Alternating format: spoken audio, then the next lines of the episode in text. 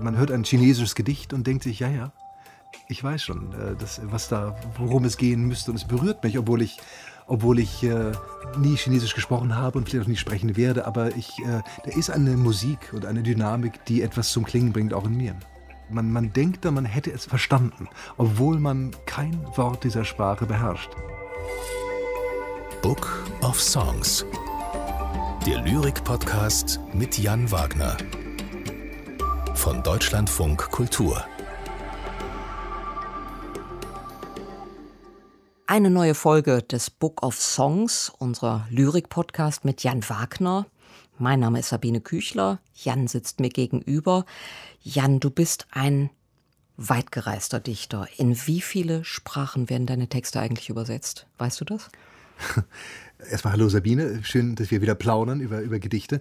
Es ist ja so, dass in der Regel keine ganzen Bücher übersetzt werden, sondern einzelne Gedichte oder eine Handvoll von Gedichten, weil, wie du sagst, Leute, die Gedichte schreiben, oft reisen und, und andere Leute treffen, die Gedichte schreiben. Es gibt verblüffend viele Poesiefestivals in der ganzen Welt, auch in Deutschland oder im deutschsprachigen Raum, aber an völlig unvermuteten Orten gibt es Poesiefestivals. Und für die, wenn man dort eingeladen wird, werden dann meistens so zwischen fünf und zehn Gedichte übersetzt. Das äh, ist dann kein Buch, das veröffentlicht wird, das gibt es auch, aber wenn man das mit hineinnimmt, dann sind es ein paar Sprachen schon, die in die, die Gedichte übersetzt worden sind. Wirst du überall auf der Welt gleich gut verstanden? Das ist eine interessante Frage. Und ich vermute, äh, nein. Jedenfalls weiß ich von anderen Dichtern, dass sie anders gelesen werden, abhängig davon, in welche Sprachen sie übertragen worden sind äh, oder auch einfach äh, in welchem historischen oder auch klimatischen Raum sie gelesen mhm. werden. Das schönste Beispiel ist von Lars Gustafsson, dem großen schwedischen Dichter, der lange in Texas gelehrt hat.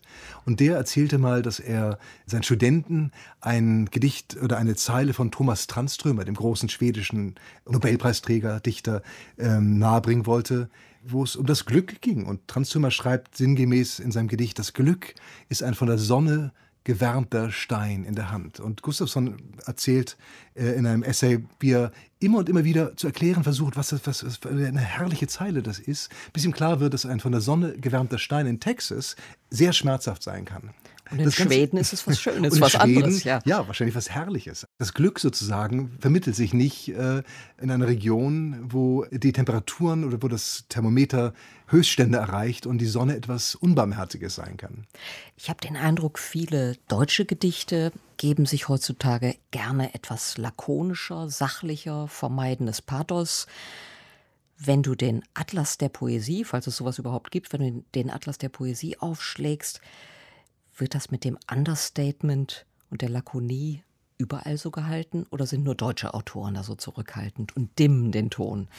Ich glaube, auch äh, deutsche Autoren dimmen nicht unbedingt immer den Ton. Also wir haben ja in, im deutschsprachigen Raum eine Vielzahl von Stimmen, wo durchaus auch das große Pathos manchmal hineinspielt. Auch die Ironie oder das Gebrochene, auch der saloppe Ton. Aber Pathos spielt schon eine Rolle. Ich glaube, das Schöne an der zeitgenössischen Lyriklandschaft hierzulande ist, dass es so viele verschiedene Stimmen gibt und so viele verschiedene Tonlagen und Pathos spielt da schon eine Rolle. Aber es ist in anderen Ländern tatsächlich vielleicht viel normaler Pathos oder pathetische Wendung oder, oder aus vollem Herzen Geschriebenes zu Gehör zu bringen. Also zum Beispiel ist auch in Südamerika, wenn ich es richtig überblicke, äh, das leidenschaftliche politische Gedicht eine viel größere Selbstverständlichkeit als, als hier zum Beispiel. Äh, und so, so setzen sich Traditionen fort und, und, äh, und hat jedes Land natürlich seine ganz eigene äh, Lyriktradition, die mitklingt und mitschwingt in dem, was heute geschrieben wird. Das Ganze hören wir ja schon, wenn wir die Stimmen der Dichter hören in den ja, Inszenierungen ihrer Texte. Die klingen ja immer mit an, wenn sie ihre Texte in ihrer Sprache sprechen. Ich weiß nicht, wie geht dir es? Ich liebe es ja ganz besonders, wenn ich Sprachen höre, von denen ich gar kein Wort verstehe, weil das einfach die reinste Sprachmusik ist. Ja, und, und oft ist es dann so, äh, vielleicht geht dir das auch so, man, man denkt da, man hätte es verstanden, obwohl man kein Wort dieser Sprache beherrscht. Wie ist das mit der dichterischen Musik im Polnischen? Wir haben jetzt einen polnischen Dichter gleich vor uns, Tadeusz Dabrowski. Nein, du sprichst ihn anders aus. Ich spreche kein Polnisch, äh, aber. Ähm, aber du kennst ihn. Ich kenne ihn und, und äh, sein Nachname, er hat dieses winzige Häkchen unter dem A. Also es wird, glaube ich, nicht äh, ein klares A ausgesprochen, sondern ein bisschen nasaler, wenn ich mich nicht täusche.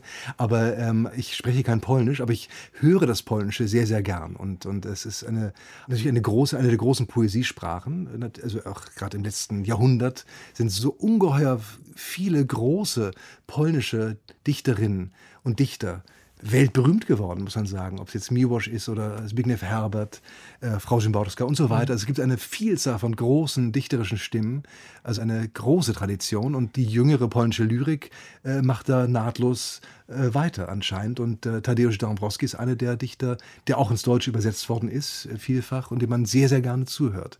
Der eine, ja, keine ähm, pathetische Art hat zu lesen, aber eine, eine sehr musikalische. Wer ein Gedicht nennt Gedicht ohne Geheimnis, hm. muss ein Mensch mit Humor sein. Ja, das glaube ich schon. Also es gibt Humor in den Gedichten, es gibt Ironie und äh, sehr viele Finden oder auch äh, vielleicht ähm, Verlockungen äh, Richtung äh, Um- und Abwege. Und das ist, glaube ich, auch hier der Fall. Ja. Gedicht ohne Geheimnis ist ein, ein sehr subtiler und, glaube ich, fein ironischer Titel hören wir es uns erstmal an, was das Kölner Klangkunstduo Mersuga aus diesem Gedicht gemacht hat.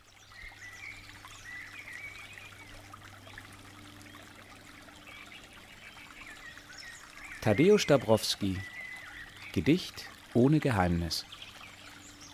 Wiersz bez tajemnicy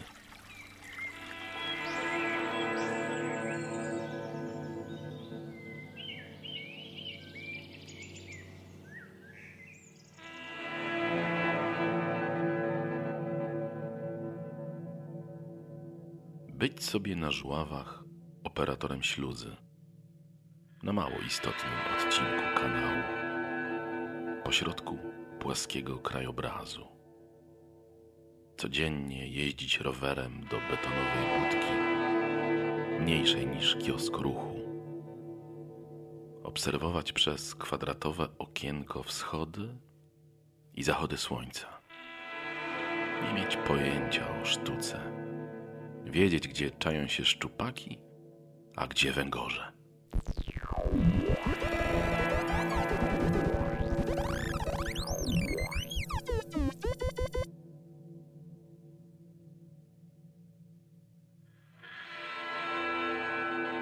Schleusentechniker in der Weichselniederung sein, auf einem unbedeutenden Kanalabschnitt, mitten in der flachen Landschaft jeden Tag mit dem Rad zu einem Betonhäuschen fahren, kleiner als der Zeitungskiosk, durch das quadratische Fenster die Auf- und Untergänge der Sonne beobachten. Keine Ahnung von Kunst haben, wissen, wo Hechte lauern und wo Aale.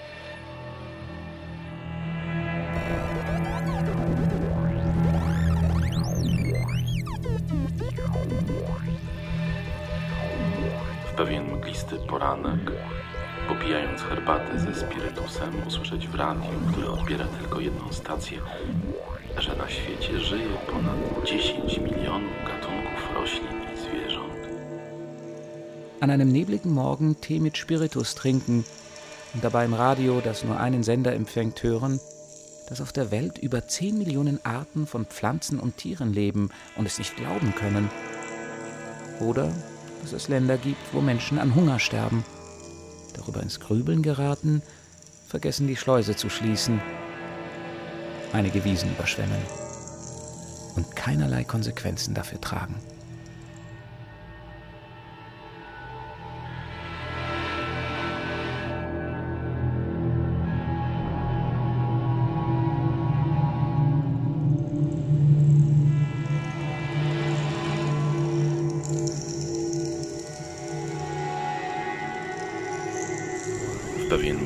Poranek, popijając herbatę ze spirytusem, usłyszeć w radiu, które odbiera tylko jedną stację, że na świecie żyje ponad 10 milionów gatunków roślin i zwierząt i nie dać temu wiary, albo że są takie kraje, gdzie ludzie umierają z głodu i zamyślić się nad tym, i zapomnieć, spuścić śluzę i zalać kilka pobliskich łąk i nie ponieść za to żadnych konsekwencji.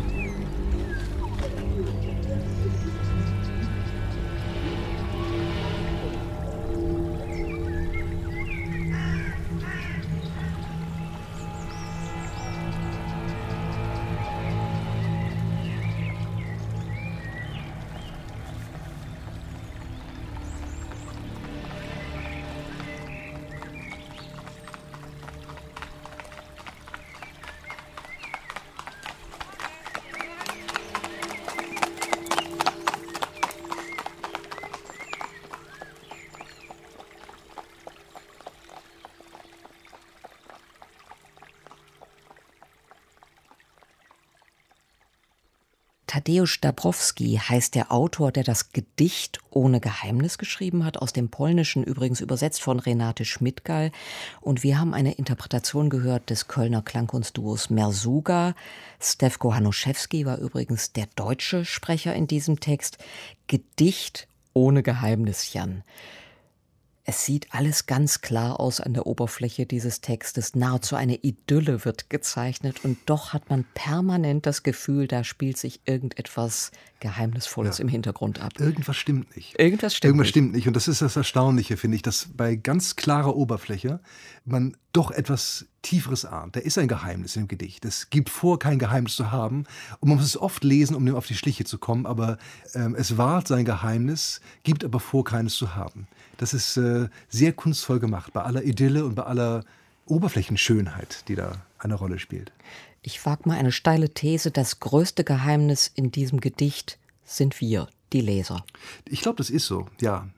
Man kommt ja bald darauf, dass da eigentlich niemand redet. Das ganze Gedicht ist äh, sozusagen äh, im Infinitiv gehalten und spielt eine Möglichkeit durch.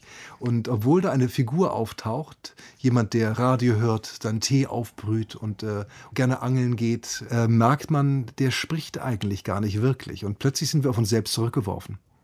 Kann man sagen, dass ein Gedicht ohne Leser irgendwie immer unfertig ist? Ich denke schon. Das ist auch das äh, Schöne, finde ich, an Gedichten, dass man immer die Leserin braucht. Man braucht immer den Leser, der das Gedicht zu seinem eigenen macht. Und das sind ja auch wir in unserer Vielfalt. Also das, ich, für mich ist es herrlich, dass man gewisse Gedichte ja ein ganzes Leben lang lesen kann. Und sie sind immer wieder neu weil man selbst auch immer wieder neu ist. Also man ändert sich ja permanent und hat andere Erfahrungen und äh, kann im Grunde in jedem Lebensjahrzehnt sich dieselben Gedichte vornehmen und wird sie anders lesen oder anders zu den eigenen Gedichten machen, aufgrund der eigenen Erfahrungen und der eigenen auch Lektüre-Hintergründe. Das ist schon erstaunlich und es gehört immer die zweite Stimme dazu, um das Gedicht zum Leben zu erwecken. Das ist schon so, glaube ich, ja. Danke, Jan. Danke dir.